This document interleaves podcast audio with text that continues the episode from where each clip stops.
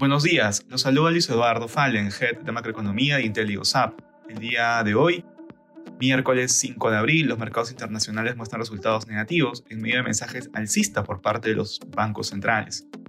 De manera particular, en Estados Unidos los futuros presentan resultados negativos. La presidenta de la Fed de Cleveland, Loretta Meinster, mencionó que debería aumentar la tasa de referencia a un nivel por sobre el 5% y que posteriormente mantenerla en ese nivel por un tiempo para que la política monetaria sea lo suficientemente restrictiva.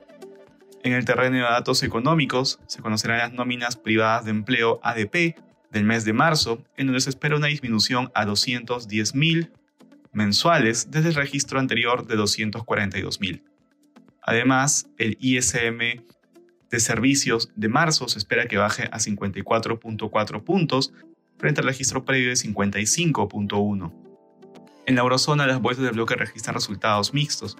Las autoridades bancarias suizas declararon que consideraron declarar en bancarrota a Credit Suisse previamente a la compra por parte de UBS.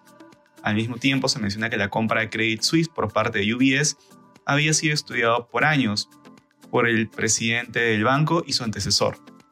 En Asia, los mercados cerraron mixtos, el Nikkei japonés cayó 1.7%.